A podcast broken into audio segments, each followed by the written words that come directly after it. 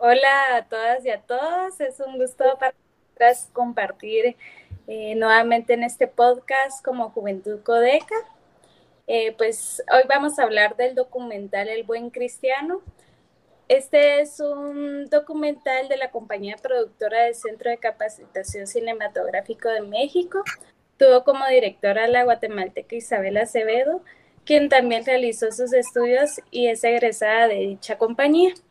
Eh, les voy a compartir también una sinopsis para que podamos estar en sintonía del el diálogo que vamos a tener con nuestras compañeras del doctor buen cristiano. Esto narra em, el juicio hacia Ríos Montt, eh, el presidente militar, quien desde los 17 años inició su servicio militar.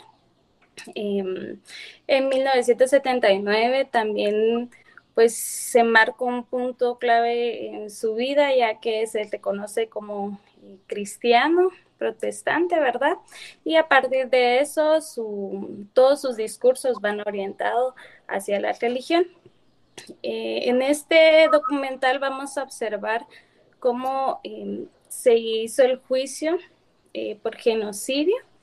Todo el proceso fue llevado por 90 90 testimonios de personas que fueron eh, directamente dañadas, en especial eh, jóvenes que en ese tiempo eran niños. Y pues vemos el caso de Francisco Chávez Raimundo y su hermana, quienes en el 2013 vuelven a encontrarse con Ríos Montt para que la justicia enfrente eh, los casos de genocidio de cómo arrasó con familias enteras en el interior del país, ¿verdad? Específicamente en el Triángulo Ixchil, que es pues en el área de Quiché. Digo, bueno, voy a dejarle las palabras a mi compañera para que se presente. Gracias, Clarice. Eh, mi nombre es Delmi, Delmi Scott, y pues también soy parte de Juventud Codeca Urbana. Pues hoy, gracias a las compañeras también por la conversación Em, pues cada una de sus espacios vimos la película y pienso que lo que vamos a compartir pues son nuestras perspectivas, ¿verdad? Desde nuestras experiencias, desde los conocimientos que tenemos, desde nuestras dudas también, ¿verdad? Y, me parece pues un ejercicio muy bonito el poder intercambiarlo em, con ustedes y, dejo que se presente la otra compañera. Hola a todas y todos, es un gusto estar aquí con, con ustedes eh, mi nombre es Gaby Guzmán, también pertenezco a Juventud Codeca Urbana y pues también estoy aquí para compartir un poco sobre la, película que vimos, ¿verdad?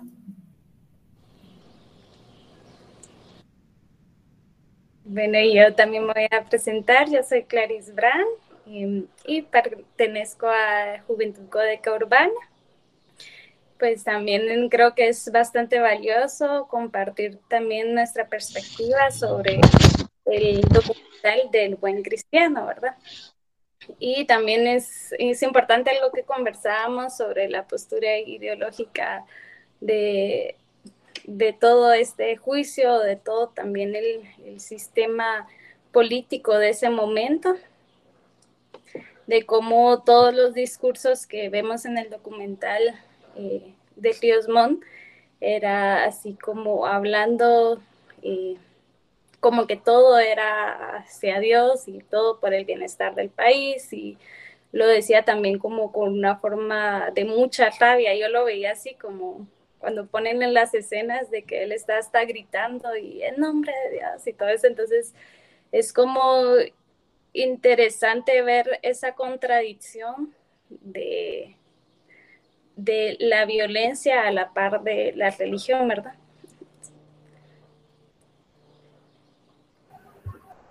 Sí, respecto al, discurso, ¿verdad? Que sería como lo que se ve entre líneas, ¿verdad? Como, como tú mencionabas, Clarice, lo visual, lo que uno puede percibir, también lo que uno puede sentir al escuchar a esta persona. De repente, em, eh, tal vez un, bueno, yo no, no, no pertenezco a una religión, ¿verdad? En este momento, pero eh, cuando uno lo mira de afuera, ¿verdad? Puede ser como una, pues, percibir como esa violencia, ¿verdad? Que, que hay ahí en, en, lo que se dice. Eh, yo vi también, pues, esa cuestión de la demagogia, ¿verdad? También como decirle, como, como entre lagos y todo, querer ganar como el favor de las personas eh, querer que entre todo mi discurso, digamos, como decir a la gente lo que quiere escuchar, ¿verdad? Que sus problemas se van a solucionar, eh, que es lo que se utiliza, ¿verdad? Comúnmente en la política partidaria, el decir a las personas lo que quieran escuchar eh, y con eso ganarse, digamos, su, su ganarse el, ideológicamente, digamos, ganar su apoyo. Entonces, eh, creo que eh, dentro de la religión siempre ha habido un, siempre ha estado como acompañando, ¿verdad? En todas las guerras, creo que muchas de las guerras, eh, históricamente la religión ha ido ahí, ¿verdad? En la par, la compañía, porque está validado, digamos, Dios es un Dios de, de, triunfo, Dios es un Dios de, de, guerra, ¿verdad? Al, al frente de, su ejército, entonces creo que desde ahí es bien difícil el poder, pues, el poder como eh, ver como por dónde entrarle, ¿verdad? Cuando, cuando son personas, por ejemplo, algo que mencionaban ahí bien marcado es esta cuestión de que Dios pone reyes y sacerdotes. Y eso es algo que lo, lo, yo lo he escuchado comúnmente entre las personas y que podría explicar un poco esa gran cantidad de abstencionismo que hay en la participación política, porque hay una gran cantidad de personas que pertenecen a iglesias tanto evangélicas como católicas, eh, bueno, el cristianismo en general, ¿verdad?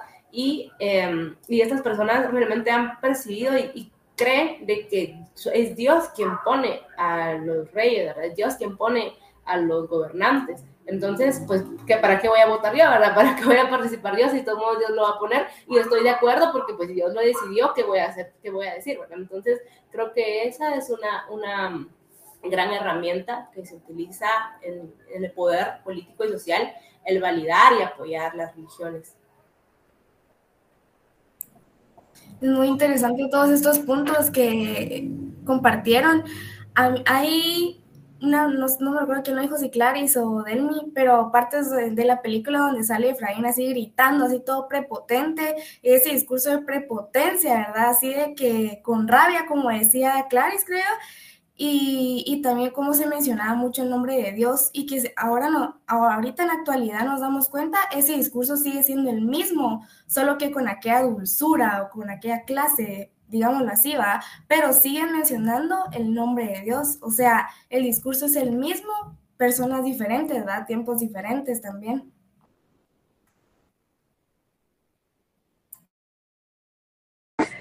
Sí, también un dato importante ahí es que el, que pasa después a ser abogado de Efraín Riesmont, ¿verdad? Que es el que pues, la jueza no tenía en sus planes que estuviera pues defendiendo, eh, también es pastor, ¿verdad? Entonces siempre vemos involucrada como entre los poderes del sistema de gobierno y todo, eh, pues la religión siempre cercana a la política, ¿verdad?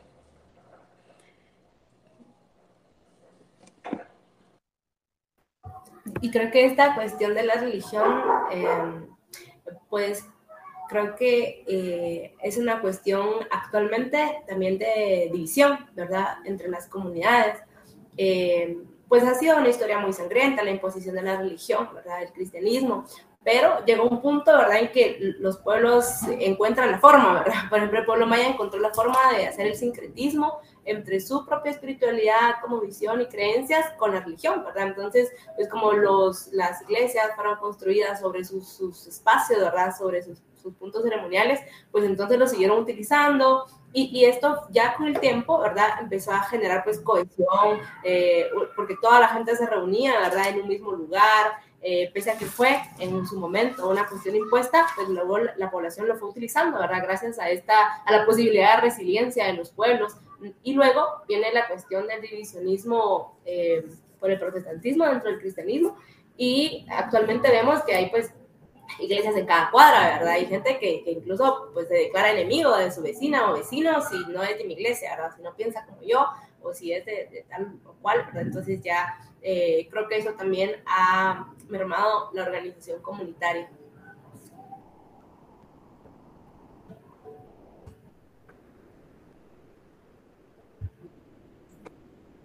Sí,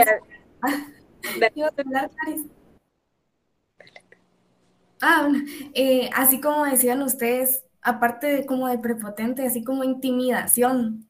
Yo, yo la verdad es que ni siquiera había nacido ni nada, mis papás todavía estaban bien pequeños, creo yo, y cuando yo escuché hablar a este hombre así de prepotente, yo me quedé así como, o sea, intimida solo de escucharlo, no me imagino cómo ha de haber sido tenerlo frente a frente, ¿verdad? Y cómo, pues más que todo, como ese discurso de intimidación y siempre mencionando a Dios. Y también recordar que tenemos un Estado laico, entonces no tienen por qué mencionarlo.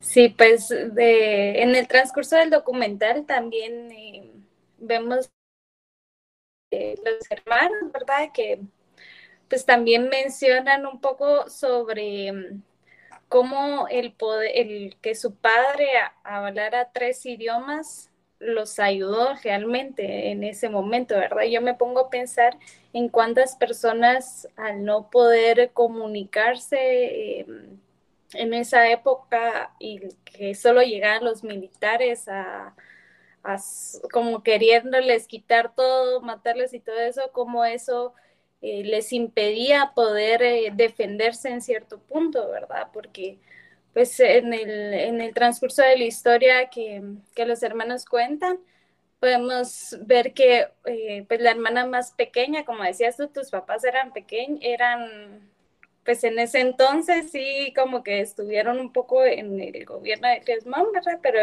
en nuestro caso no, entonces como esa memoria también se va borrando, al igual que la hermana menor eh, del caso, ¿verdad? Que ponen en, el documental, en el que ella no recuerda, sino es a través de su hermano, ¿verdad? De esa historia o esa memoria eh, que tenemos colectiva, que está al final como Em, adormecida con el miedo, ¿verdad? De que no se habla sobre el genocidio en la ciudad, pues nuestras familias tal vez no lo hablan y yo en lo personal, pues hasta llegar a la universidad es que empiezo a escuchar de estos temas, ¿verdad? Entonces, eh, pues ahí les dejo la palabra. Gracias, Clarice. Eh, sí, tú mencionabas eh, esa cuestión de, del problema de la comunicación, ¿verdad? De lo difícil que es, porque para la mayoría de los pueblos no, ha tocado, digamos, em, ser bilingües y algunos em, en el proceso, ¿verdad? Nos ha tocado no aprender nuestra lengua materna porque nuestros padres consideraron que no nos iba a servir, ¿verdad? O al, al contrario, iba a ser como eh, punto de discriminación el, el hablar eh, nuestra lengua materna. Entonces, eh, pues en mi caso, ahora solo me enseñaron el, español, porque, y sí es cierto que sí me sirve, em, pero eh, yo creo que con eso que comentabas tú, ¿verdad? Lo difícil que es el adaptarse, digamos, eh, ante los procesos burocráticos, el adaptarse a procesos que son fuera de nuestra forma de entender el mundo. Eh, me pongo a pensar un poquito, ahorita tuve un flashazo de, por ejemplo, las personas mayores de edad actualmente con la virtualidad, ¿verdad? Lo mucho que les cuesta, o sea, como es como, ah, bueno, de un día para otro el Transmetro ya no recibe sino que ahora son tarjetas, ¿verdad? Y luego, ¿y cómo le hago para conseguirle? Y para uno puede ser algo muy sencillo, ¿verdad? Algo muy simple, es como, ah, bueno, tengo que hacer esto y ya nuestra, bueno, nuestra mente está como más esquematizada en ese sentido, lo que para un adulto mayor o personas que no hablan el, el español puede ser algo bien complicado, cada uno de los procesos que, que, que nos toca, ¿verdad? Entonces, o el, no sé, para los procesos, por ejemplo, sacar los antecedentes policíacos, no sé, ahora esas cuestiones que son en línea. Entonces, creo que siempre han estado, ¿verdad? O la historia cíclica en muchos sentidos de esas dificultades eh, y que no es a, a, una minoría, ¿verdad? No es una mayoría, es una mayoría a la que les toca, eh, es como seguirle el paso a las condiciones que nos van poniendo. Eh, otra de las cosas que, que comentábamos, digamos, respecto a, al, al, no hablar de ello, que, que podemos observarlo, ¿verdad? En, en, la historia que comentan de la hermana que ha olvidado, eh, pues es un, una forma de protección, una protección mental, el poder como bloquear algún recuerdo, anular cierta parte de nuestra mente, porque es muy difícil entenderla y sobrellevarla, entonces eh, de repente es un poco más eh, o menos duro el poder como no pensar en ello y olvidarlo. Y creo que ha sido un recurso que, ha utilizado, que se ha utilizado, digamos, muy comúnmente el no hablar de ello y que pasa a veces también, ya no solo en, lo, bueno, sí parte de lo ideológico, ¿verdad? Pero ya en la práctica, en un proceso de la divinización de los pueblos, ¿verdad? De querer como lavarse la sangre y no reconocerse como, eh, como una identidad eh, de, de, pueblos originarios, sino más bien, pues si me cambio de ropa y me cambio, y mi apellido ya no es maya, o me cambio el apellido, que eso también ha sido muy común, ¿verdad? Entonces ya, perdón, bueno, entonces ya no, ya no soy indígena pero paso la palabra. Ese punto de comunicación que, que tocaron está, está bien chilero, porque así como jóvenes de mi edad, ni mencionan lo que pasó. O sea, es como parte de la educación, o sea, es historia, pues sin historia no tendríamos una hora, pero también me doy cuenta que desde hace muchos años se sigue teniendo el mismo sistema así obsoleto, porque así como decía Delmi, que eh, se, tiene, se cambian de apellido o ya no usan sus trajes por vergüenza o porque, no sé, diferentes cosas, ¿verdad? Entonces, es un sistema donde no nos enseñan, la verdad, y es un sistema muy discriminatorio hacia las demás personas. Sí, por eso es importante eh, el construir esa memoria, ¿verdad? Como, como ir informándonos, ¿verdad? sobre todos estos casos. Este documental pues es algo muy importante para la historia de nuestro país, que pues, lo podemos buscar en, en plataformas digitales. Y pues generalmente por motivos a desconocer, ¿verdad? Sobre estos temas es que no nos unimos a exigir la justicia, ¿verdad? Porque eh, vemos en el, en el juicio, ¿verdad? Que eh, la mayor población que estaba enterada era en sí la población del pueblo de Chile, porque directamente era eh, con sus casos, ¿verdad? Pero tenemos más pueblos también que sufrieron estas mismas violencias. Esta, al final todos los pueblos mayas, ¿verdad? Que Cliasmón buscó como ese exterminio, ¿verdad? Entonces, sí es como importante como informarnos y platicar eh, de ello, ¿verdad? Aunque la historia es dura, digamos, y aunque hubieron partes que fueron dañadas directamente y otras que pues que no fueron dañadas indirectamente, digamos, como también en nuestra relación en, en general, ¿verdad? Como personas que vivimos en, en, un, en lugares cercanos, ¿verdad? Y que eh, cómo podemos desconocer, digamos, del lado de la ciudad toda esta historia que pasó y sigue pasando en, en el interior, ¿verdad? De nuestro país que no es nuestra culpa realmente el, el, no saberlo, porque primero la historia la escriben los que ganaron, ¿verdad? Como los, libros de ciencias sociales, digamos, que, que aprendemos en, en, primaria, en secundaria, y que hasta la universidad, claro, a mí también me tocó, hasta la universidad, poder ir como abriendo la mente a, otras cosas que nunca nos habían mencionado, eh, pues no es nada casual, ¿verdad? Es algo muy planificado también. Entonces, em, ¿qué tipo de información quieren que tengamos la mayoría, verdad? Y también qué tipo de información se, se compartía en ese momento, ¿verdad? Por ejemplo, estaba viendo un video acerca de, de lo que pasó en la, quema de la embajada y, y, de cómo la noticia, digamos, que circuló era que eran terroristas, ¿verdad? Y así, te salieron terroristas, terroristas. Entonces, obviamente, digamos, aquí la gente pensaba que, que realmente eh, la guerrilla era lo más peligroso que podía haber y que la, la, patria estaba en total peligro y, y, ellos estaban bien, estaban haciendo muy bien. Entonces, eh, la información, digamos, sí, sí ha sido también una estrategia, la, la comunicación, eh, qué tipo de información se maneja, ¿verdad? Y qué tipo de información se comparte, a quién va dirigida. Em, pues creo que también dentro de esta em, dentro de la ideología, además que se comparte el discurso de Riosmont, él hablaba acerca de la identidad, y ahora de construir identidad, y cómo cada país o pueblo puede tener como su propia identidad y que Guatemala no.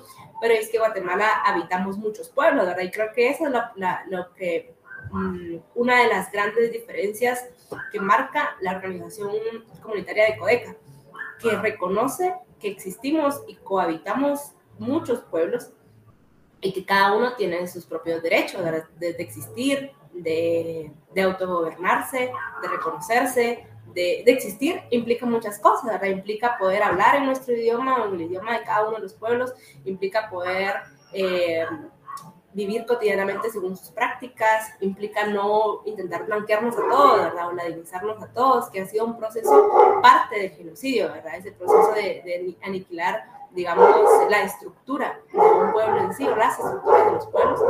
Eh, y de cómo sí, sí ha ido, digamos, progresando este tipo de estructura, porque actualmente, eh, estadísticamente, digamos, ya la, una gran cantidad de población, anteriormente se reconocían como pueblos mayas y ahora se reconocen como ladinos, ¿verdad? Uno le pregunta y, y somos ladinos, ¿verdad? Y, y, pero es una forma también de defensa, una forma de protegerse, yo no quiero sufrir discriminación, eh, yo no quiero, pues, sufrir todo lo que nuestros padres han sufrido, que tal vez la digamos, tal vez la, la, información completa no está ahí. Algunos sí nos contaron, ¿verdad? Nuestros padres nuestros abuelos sí nos contaron qué fue lo que, lo que ha pasado y a otros tal vez no. También se ha callado, digamos, por ese bloqueo mental que ha existido en defensa, pero la sensación, digamos, de que algo ha pasado, la sensación de que nos han herido, de que, de que necesitamos protegernos también está ahí. Eh, que se transmite, ¿verdad? El miedo también. Entonces, creo que es una forma de, de defensa, digamos, ante toda esta intención de meternos a todos en un mismo costal, ¿verdad? Porque es más fácil dominar a un pueblo al que todos piensan igual, al que todo, es mucho más fácil y sencillo en la cuestión que ellos hablaban de lo pragmático, ¿verdad? Es que esto es estrategia, ¿verdad? que nosotros así, la mente militar así funciona, ¿verdad? Es algo pragmático. Sí, también existen las cuestiones humanas y todo, y sabemos que, que, que esa es otra forma de verlo, ¿verdad? Pero, pero es que entiéndanlo, ¿verdad? Nosotros somos militares y así aprendimos a que eh, A, punto A llega y si uno parte punto A llega a punto B y causa y efecto, ¿verdad? Y bueno, desde esa perspectiva, digamos, sí, es más fácil eh, dominar a una masa, digamos, a un pueblo en el que todos piensan igual. Esa de la información es como bien importante porque sigue, sigue igual, o sea, qué información les conviene que sepamos y qué información no. Y hay una, hay una frase de una canción que me gusta mucho que dice, si tocan a una, respondemos todas. Y es algo que Codeca tiene, y Codeca tiene organización. Y organización, porque en Codeca están los diferentes pueblos, ¿verdad? Y pues entre los diferentes pueblos, pues cada pueblo se ayuda eh, mutuamente, mutuamente, organizadamente también. Entonces es algo que no solo en Codeca se debería tener, sino también pues como con derechos eh, pues organizados, respondemos todos, accionamos, ¿verdad? No, no, no nos quedamos callados. Sí, y ahorita que mencionaban a, Codeca también, que uno de los puntos es el Estado plurinacional, ¿verdad? Y la consulta siempre, que es eh, algo tan importante para realmente tener em, pues una estructura más funcional e, igualitaria, ¿verdad? Porque como mencionaba Delmi, pues en el sistema militar pues está visto como de una forma cuadrada, esto tiene que funcionar así, así, no quiero que haya eh, ningún pensamiento fuera de eso, ¿verdad? Entonces, creo que también de ahí parte la doctrina, tanto como podríamos verlo en lo militar como en lo religioso, o sea, por eso es que eh, este, el documental Buen Cristiano lo, lo titulan así porque es como una forma de encasillar todo, ¿verdad? Y, y una forma de control masivo, ¿verdad? Entonces sí es bastante interesante los, los puntos que estamos tocando porque eh, también en lo personal hay, hay que abrirnos como a, a, aceptar que dentro de los mismos grupos también pueden haber pensamientos eh, diferentes y también pensamientos compartidos, ¿verdad? Entonces también, pues, eh, como acompañar toda esa diversidad es parte de, del movimiento también en el que actualmente nosotras nos estamos involucradas, ¿verdad? Gracias, Clarice. Y yo creo que eh, tal vez para, digamos, a, leer como el, la definición de genocidio, ¿verdad? Para saber por qué eh, los pueblos decimos que sí hubo genocidio en Guatemala, ¿verdad? El genocidio consiste en un conjunto de acciones planificadas y coordinadas que tienen como finalidad el exterminio o la lesión mental y física de un grupo étnico, religioso o nacional. Y eh, bueno, desde ese punto creo que para las personas, digamos que intentamos reconocer los derechos del otro, podemos decir que sí hubo genocidio, ¿verdad? Porque sí hubo la intención de exterminio o y de daño, ¿verdad?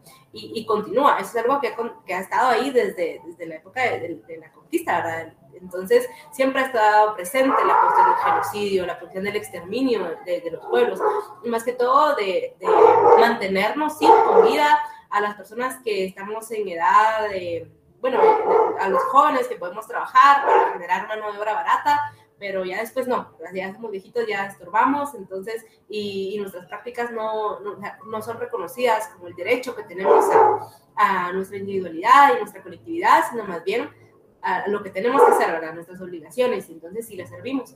Pero eh, creo que, yo me pregunto, ¿verdad? ¿Por qué los pueblos mayas son vistos como enemigos de, del gobierno, ¿verdad? Porque son reconocidos como enemigos, o varios de los pueblos, ¿verdad? Los pueblos, los pueblos los pueblos Garífuna, el pueblo los descendientes, porque, eh, y es porque se tiene, ¿verdad? Una visión puede ser que distinta, eh, en la que pues, la palabra progreso, desarrollo, ¿verdad? Toda esta cuestión de capitalismo y cuestiones neoliberales no encajan. Entonces es más difícil someter, digamos, a un pueblo a, a decirles, miren, vamos a abrir una minera aquí, ¿verdad? Vamos a, a, a volarnos este cerro, porque el pueblo tiene una relación con ese cerro, ¿verdad? Pues el pueblo eh, tiene un reconocimiento de que el cerro está vivo y de que el cerro merece respeto y es un cerro, ¿verdad? ¿Para qué lo quieren matar? Entonces, esa diferencia, digamos, de ideología sí marca y sí hace ver, bueno, entonces estas personas sí son peligrosas, ¿verdad? Porque irrumpen en nuestros planes, irrumpen en lo que realmente, en, en nuestros intereses.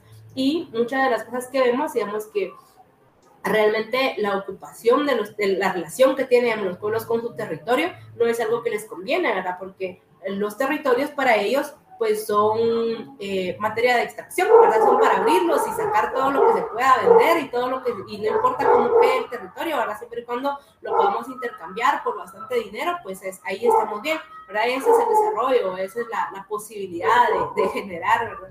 Entonces, eh, esa es una de las formas pues, que yo veo de por qué los pueblos eh, son enemigos de, de, de los gobiernos.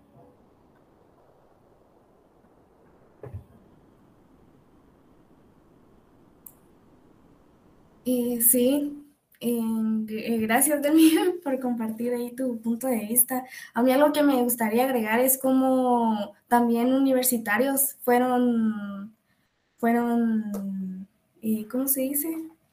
Pues los desaparecían, los mataban, al igual que personas también de pueblos, ¿verdad? Entonces, sí, como la Universidad San Carlos ha tenido como esa unidad entre todos, ¿verdad? Algo también que me llamó mucho la atención, que tal vez creo que no hemos mencionado, es sobre la mujer, cómo violentaban los derechos hacia las mujeres, las violaban, no las respetaban, las dejaban embarazadas, eh, vivían en extrema pobreza, pues un montón de puntos, ¿verdad? Sí, con lo que mencionabas, Gabriela, eh, pues eh, está la comisión eh, Nacional de Viudas de Guatemala, ¿verdad? Comadiagua, com, perdón, Comadiagua.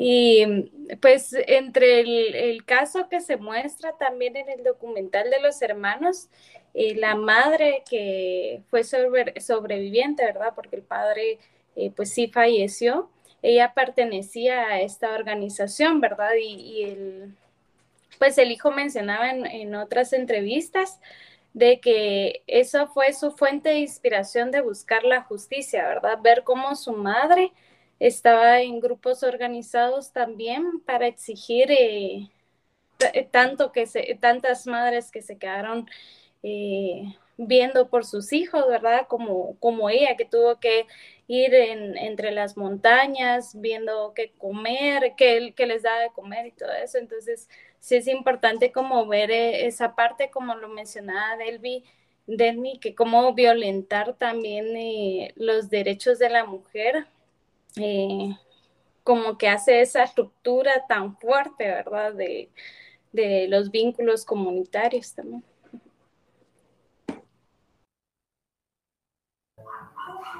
Yo creo que lo, también lo que mencionó Gaby acerca de, de la universidad, digamos, es que las la, pérdidas, digamos, acá fueron bien profundas en cuestión de que las personas, digamos, cualquier persona que estuviera pues en contra de estas ideologías militares, los artistas, eh, pues los, intelectuales, poetas, eh, médicos, cualquier persona que supiera, ¿verdad? Y que, y que tuviera esa visión de compartirlo, los catedráticos de la universidad, los estudiantes que también encontraban información y la compartían y la vivían. Em, pues también fueron exterminados, entonces creo que sí, eh, por todos lados, ¿verdad? Y lo vemos constantemente, actualmente, ¿verdad? Por todos lados es como que están como intentando taparnos, digamos, todas las formas de manifestación, todas las formas de conocimiento, todas las formas de, de tener una vida digna. Sí, con, lo que mencionaban también de pues al final el genocidio que fue en el interior y también en la ciudad, una, pues en una, la oportunidad de estar en un cuarto que fue intervenido con personas desaparecidas, ¿verdad? Con los 45 mil desaparecidos. Em, y estaba el cuarto lleno, todas las paredes con fotografías eh, de personas del interior, de personas de la ciudad. Y pues yo estuve ahí durante un mes y cada persona que pasaba y entraba, eh, que era como persona mayor, digamos, de, de 45 años para arriba, señalaba a alguien que conocía, aunque sea de vista, ¿verdad? Aunque sea, ah, él estuvo en tal facultad, ¿verdad? O, ah, es que ellos estaban, no sé qué. O sea, todas las personas le, le conocían a alguien que había sido desaparecido, ¿verdad? Entonces, eh, me parece también interesante también el punto en que se niegue el genocidio cuando fue algo que al final afectó al, país completo, ¿verdad? Entonces, sí es, es como bastante mm, fuerte, ¿verdad? Yo, cabal, cuando estaba como con las personas conversando, habían personas que llegaban que aún estaban traumatizadas, ¿verdad? Hubo un señor que me contaba la historia de cómo, eh, pues, arrasaron con su familia, pero me la contaba como en diferentes tiempos y como, no sé, como yo veía el, el shock, digamos, que todavía le causaba el hablar de eso, ¿verdad? De que eh, hasta en ese momento exacto del que me estaba contando la historia, se sentía desorientado. Entonces, es algo que realmente sí es como importante conocer esa parte de nuestra historia, por más de que sea también tan dolorosa, pero sí creo que por eso también es, es tan valioso, valoro también el, que compartamos también nosotras esta opinión para, para el podcast. A mí hubo una parte de la que me impactó, me impactó bastante en la película, eh, que es donde el hermano le dice a la hermana que su papá vendía la ropa de, de sus hijos, ¿va? de ellos, para tener que comer. Y el sistema sigue igual, o sea, la gente tiene que hacer lo mismo para sobrevivir su día a día. Y esto me lleva a un tema que no hemos tocado, que es sobre la justicia, y, pero más, que todo sobre los acuerdos de paz y cómo, eh, estos acuerdos de paz eh, no se han cumplido, pero ni en la mínima parte, o sea, y los que se han querido cumplir pues los han como guardado porque no les conviene. Entonces, no sé qué piensan acerca sobre eso. Sí, Gaby, eh, la cuestión de, la justicia, como yo lo veo, ¿verdad? Es algo eh, bien duro porque muchas personas dicen como, ah, pero no deberían vivir en el pasado, que eso ya, ya fue y, y supérenlo, ¿verdad? Como, bueno, ya, olvídenlo y todo bien, ¿verdad? Y, pero es algo que es algo constante, ¿verdad? No, primero eso es como parte de, la historia de, todos nuestros, antepasados. Algo que ha venido desde hace mucho tiempo y que lo, lo vivimos constantemente. Entonces, eh, en la cuestión, eh, bueno, yo no sé mucho de las cuestiones legales, ¿verdad? pero lo que yo veo es que hay una diferencia fuerte en las formas de hacer justicia, ¿verdad? La, la forma que comúnmente se utiliza es eh, como buscar chivos expiatorios, ¿verdad? Como, como más bien como castigar a alguien para em, someter miedo a las demás personas, ¿verdad? Entonces, eh, vamos a, castigar a algunos y los encerramos, pero no hay un proceso real, por ejemplo, de rehabilitación para las personas que, que hacen daño, ni tampoco un proceso como de apoyo real a las personas que son dañadas.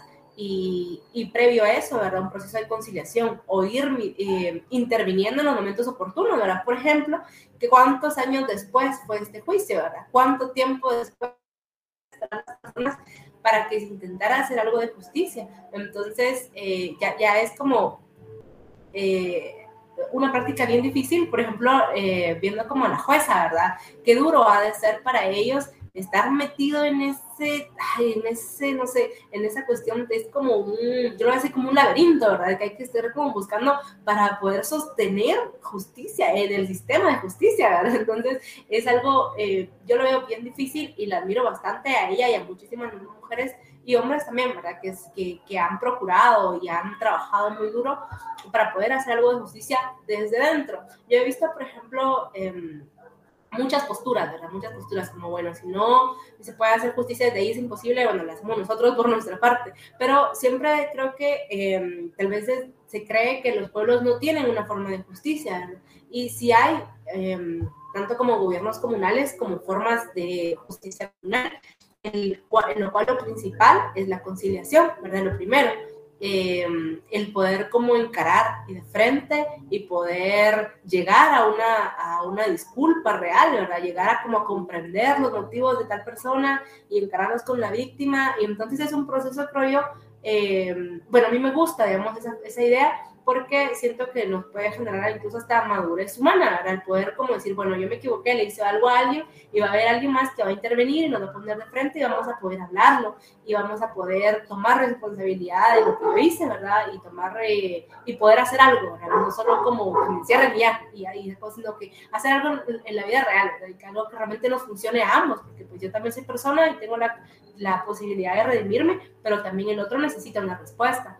Eh, y, bueno, no solo esta cuestión de venir y castigar, eh, y que lastimosamente es lo que más se ha como eh, conocido, digamos, por los medios de comunicación, que la forma maya es chicotear, ¿verdad? Y la vergüenza ante todo, y que sí, es una de las formas que se utilizan, pero no es la única, ¿verdad? Y no es la principal. Sí, con lo que hablaban sobre las formas de justicia era interesante también como mencionaban eh, que se, trazaba tanto el caso, también porque atrás, o sea, si al final eh, salía la condena para Ríos Montt, también cuántas más condenas no venían atrás, ¿verdad? Involucrando al presidente de ese momento, que era Otto Pérez, ¿verdad? Que también estuvo involucrado. Entonces es como toda una cadena que por eso vemos que hay tanta corrupción dentro de eso, porque se desata uno y trae muchas más, ¿verdad? Entonces sí, sí, pues es, es difícil como eh, intentar tener justicia este, en este sistema corrupto, pero como decía Delmi, hay otras formas que podemos ver. Eh, así como los pueblos manejan la justicia o un sistema también más consensuado, ¿verdad?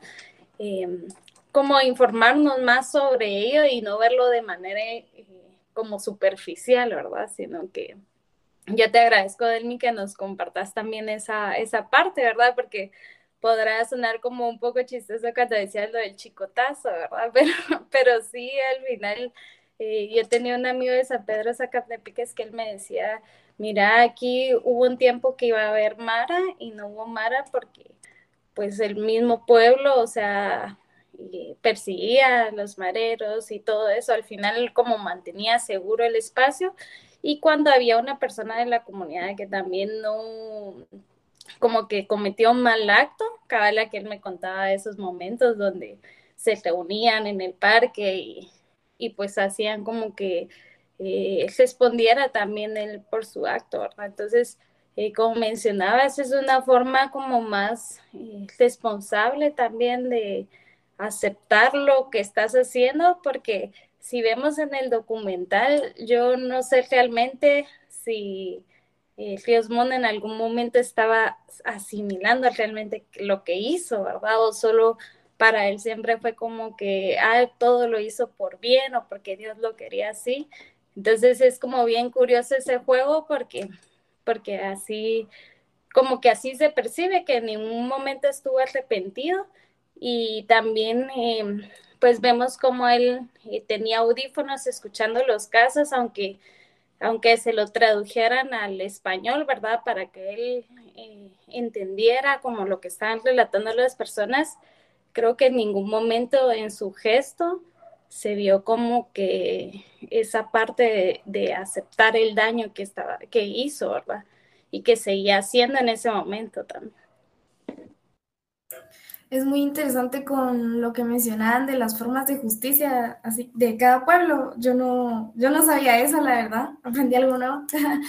Pero es muy interesante porque incluso esas formas de justicia funcionan más que la forma de justicia que tiene el sistema. Y incluso el sistema que tenemos no, no toma en cuenta esas formas de justicia que tienen los pueblos. Entonces deja mucho que desear y mucho que pensar también. Ah, hay un, un libro em, de Aura Cumes em, que se llama Sufrimos vergüenza, mujeres quiché frente a, a la justicia comunitaria en Guatemala y, es muy bonito, eh, lo va a pasar. Y, y, pues es eso, ¿verdad? A veces como, como uno aperturarse a, a, a, las otras formas que hay, pero también eh, de lo que ustedes conversaban. Eh, acerca de, la conciencia, digamos, de estas personas. Yo también me lo pregunto y yo siento que pues, tal vez no, no, lo vamos a llegar a saber realmente qué, piensan, qué sienten. Yo me lo he preguntado mucho, por ejemplo, con las élites en general, ¿verdad? Con estas personas que, que buscan solo destruir, destruir, o sea, pero bueno, ¿qué quieren, verdad? De verdad, de verdad no, no no sienten nada al ver la destrucción de la tierra, más, es comprensible, no tienen esa, esa visión, bueno, pero, pero ¿qué piensan que va a pasar después? O sea, solo se acaba ya, ¿verdad? La tierra deja de producir, se acaban los recursos naturales y luego qué, ¿verdad? ¿Qué, qué piensan hacer? Entonces, sí, sí deja mucho que pensar y un, no sé, como una, una sensación muy fea al uno cuestionarse, ¿verdad? Estas personas realmente que quieren, que, que sienten.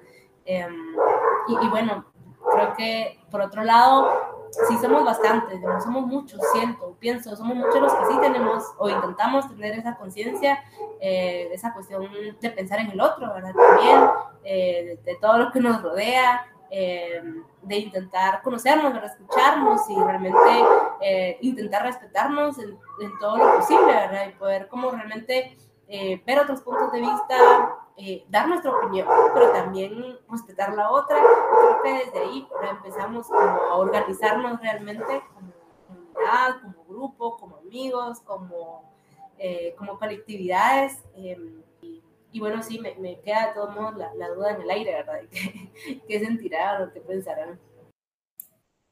Sí, eso de qué sentirá y qué pensará. También, lo, ahorita que lo dijiste se me vino a la mente. Y no, cuando le ponían, o sea, cuando le ponían, así como decía Clarice, escuchar los casos, no generaba ni siquiera un gesto. Y literalmente él falleció, él murió pensando que le hizo un bien a Guatemala. O sea, qué nivel de personas, o sea, no tienen límites. No sé, no sé, dejó tantos traumas, dejó un montón de cosas y él murió pensando que hizo un bien a Guatemala. Sí, también era como interesante una parte, yo creo que en el inicio él menciona así como, pues yo no inicié esto, así como excusándose, como lavándose las, las manos, ¿verdad?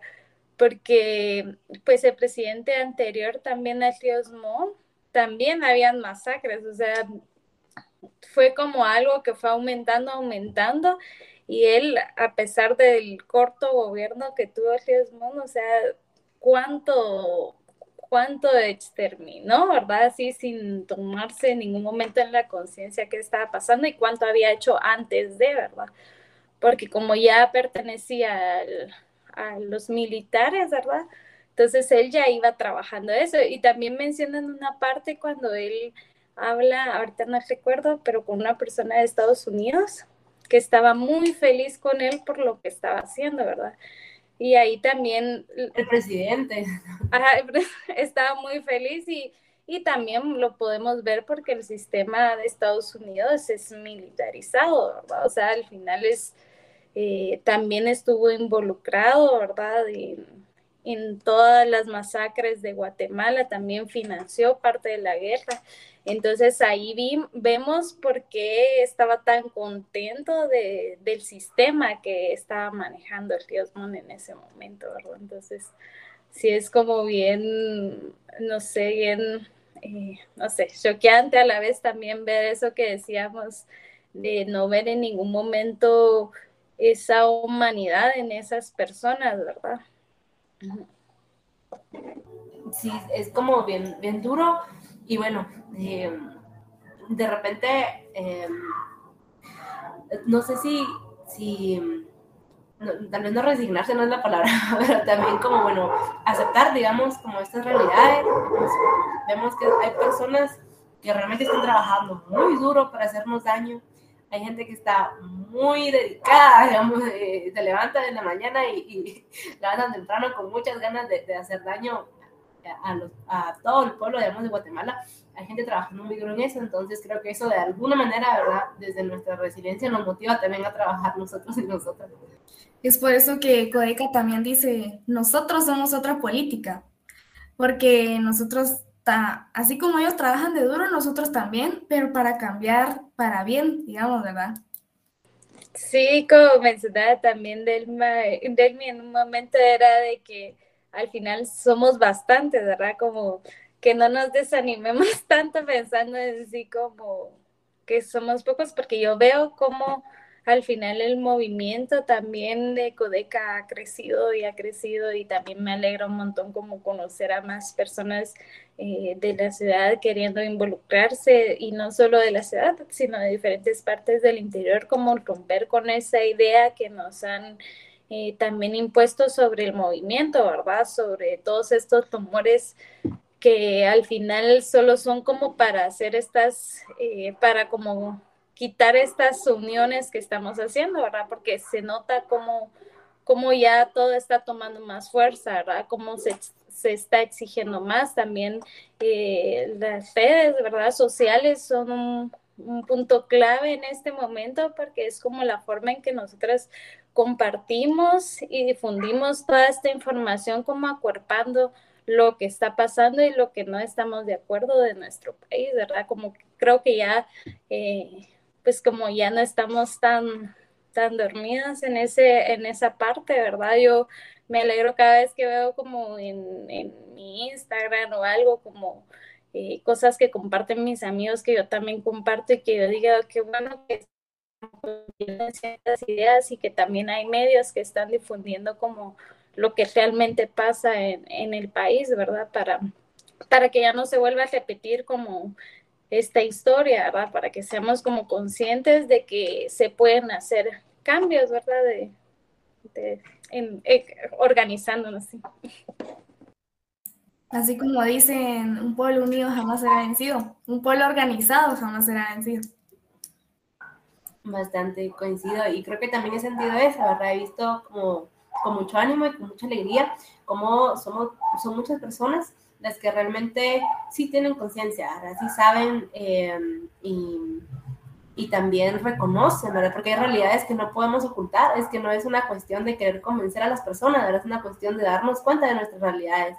Eh, de observar, no, no, no, es como ir tan, o sea, Gaby mencionaba la cuestión de, de, vender nuestra ropa por comida, pero eso pasa en todos lados, ¿verdad? Y, hasta, y, y también acá en la ciudad, eh, y si eso son realidades bien duras, que, que de repente habrán algunos que, que, están en su burbuja, ¿verdad? Y que no, no quieren también por protección mental, imagino, ¿verdad? No ver esas realidades, pero luego choca la, nos choca, ¿verdad? La realidad en algún momento nos llega.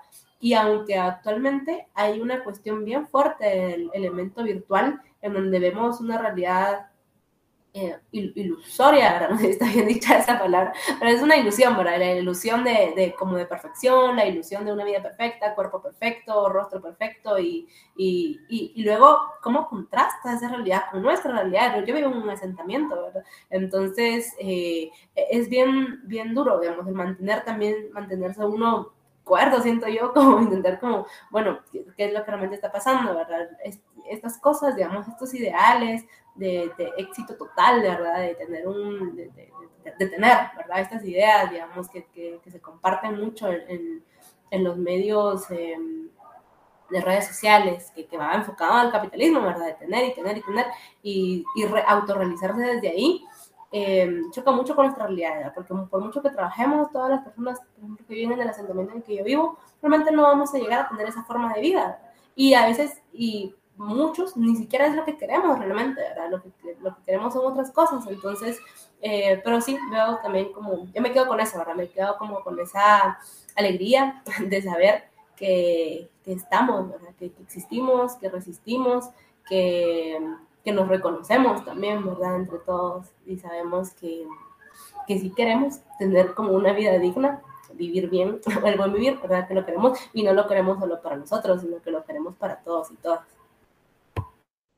Sí, hoy, hoy la verdad es que me voy contenta y con mucho aprendizaje y con el mensaje también del buen vivir, que Codeca lo tiene, lo tiene un montón, el buen vivir, así como decía Delmi. Así que gracias por compartir eh, conmigo sus, sus puntos de vista con esta película. A ti también, gracias Gaby.